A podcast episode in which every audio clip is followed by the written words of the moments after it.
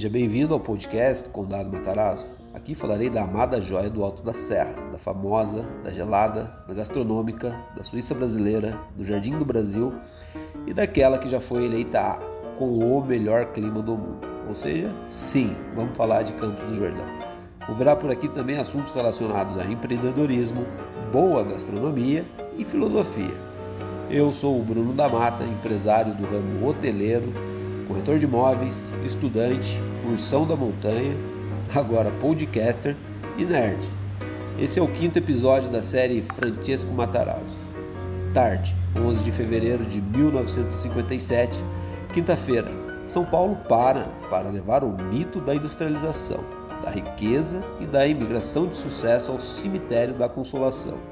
Mais de 100 mil dos 1,2 milhões de habitantes da cidade muito pesar e saudade, vasta repercussão no exterior.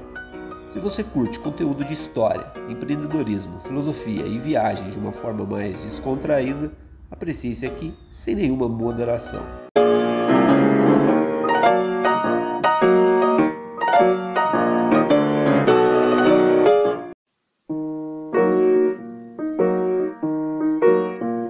O mito da industrialização, da riqueza e da imigração.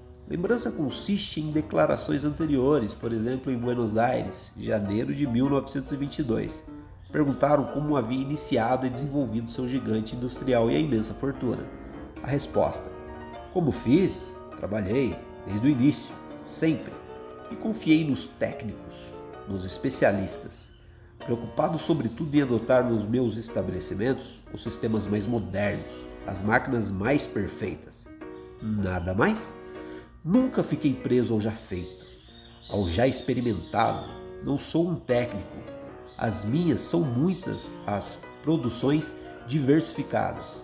Cuidei que todos respondessem aos objetivos e cada qual na própria especialidade.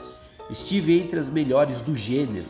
Tive o prazer de receber, não faz muito tempo, nos meus estabelecimentos, a visita de uma comissão de industrial industriais dos Estados Unidos. Trazia ao Brasil propositalmente para estudar uma das minhas fábricas que tem potência maior que a similar norte-americana. Devo dizer que se foram sinceramente satisfeitos com o que viram aqui. Isso é tudo. A boa vontade constante, um pouco de sorte e eis o resultado. Mas não há necessidade de exagerar. Dinheiro e consciência se prestam a todas as medidas.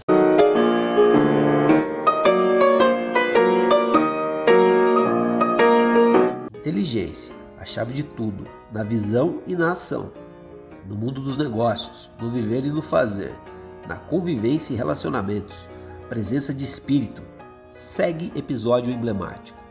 Voltando da Europa em 1923, a bordo do Conde Verde, o conde, certa noite, se atrasou para o jantar. O restaurante cheio, só havia um lugar vago, ao lado de um senhor intratável e de olho maior que a barriga. Problema sem solução. Solucionado está. Rei da paciência, vai em frente, cumprimenta o homem, pede licença e senta. O garçom traz uma bandeja com a atração principal: trutas assadas. Eram duas últimas, uma graúda e a outra miúda Matarazzo fisga grandona com o garfo e põe no prato. O guloso se irrita. Que falta de educação! Você pegou a maior. Qual delas o senhor teria tirado? A menor, claro. Então, deixei a que o senhor queria.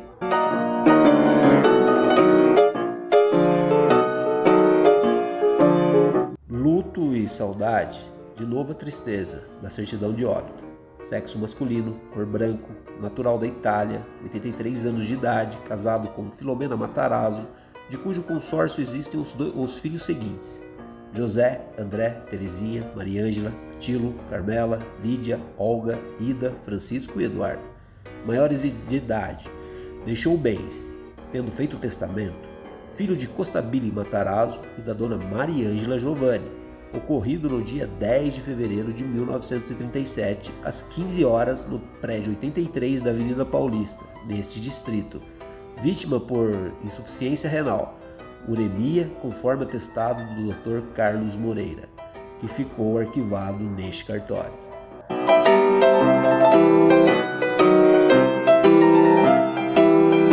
Quis ser sepultado em São Paulo. Tomara isso público em 1926 durante o discurso de saudação do presidente Washington Luiz, sob latina emoção.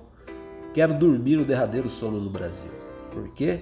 Diz que podia renunciar à vontade de ser enterrado à terra do nascimento, porque amava profundamente a Itália, pátria de seus ascendentes, mas igualmente o Brasil, terra de nove de seus treze filhos. Palavras dele em fevereiro de 1934. Se gosto do Brasil, está aí uma pergunta que poderia responder com o meu passado. Aqui vivi, fiz-me industrial, criei meus filhos, dei a esta terra todo o vigor dos meus braços, da minha inteligência. Tenho uma, uma confissão a fazer. Este país é tão bom e seu clima tão benéfico que, que se não fosse um acidente que vitimizou meu filho em Turim, eu poderia dizer que jamais experimentara a sensação de luto e da saudade pela perda de uma pessoa de minha família. Meus filhos são fortes e bons, e as gerações de netos e bisnetos estão se criando com a mesma seiva e o mesmo vigor.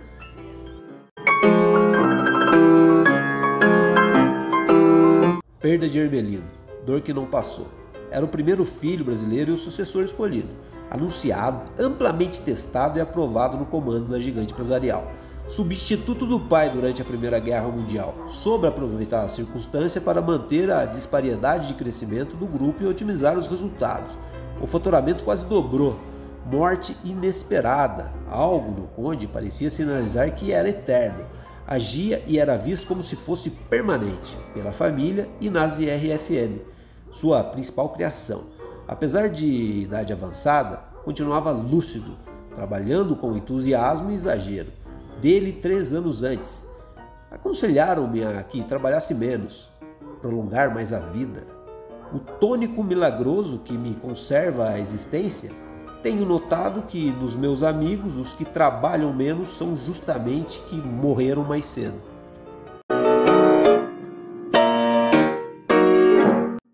Tarde, 11 de fevereiro de 1957, quinta-feira, São Paulo para para levar o mito da industrialização, da riqueza e da imigração de sucesso ao cemitério da Consolação, mais de 100 mil dos 1,2 milhões de habitantes da cidade.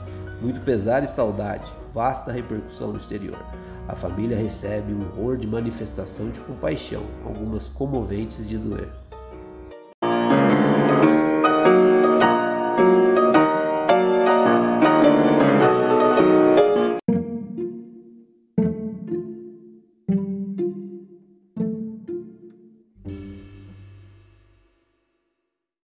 Meu querido hóspede, estamos trabalhando por você, para entregar o melhor conteúdo da cidade e região. nossa intenção é sempre entreter e informar. Temos diversas ideias de como apresentar a nossa magnífica cidade. Peço que considere acompanhar o nosso conteúdo. Caso tenha alguma pergunta, sugestão ou até mesmo correção quanto ao que disse aqui, por gentileza, não hesite. Compartilhe comigo o seu ponto de vista. Todo o conteúdo que verá por aqui veio de algum lugar.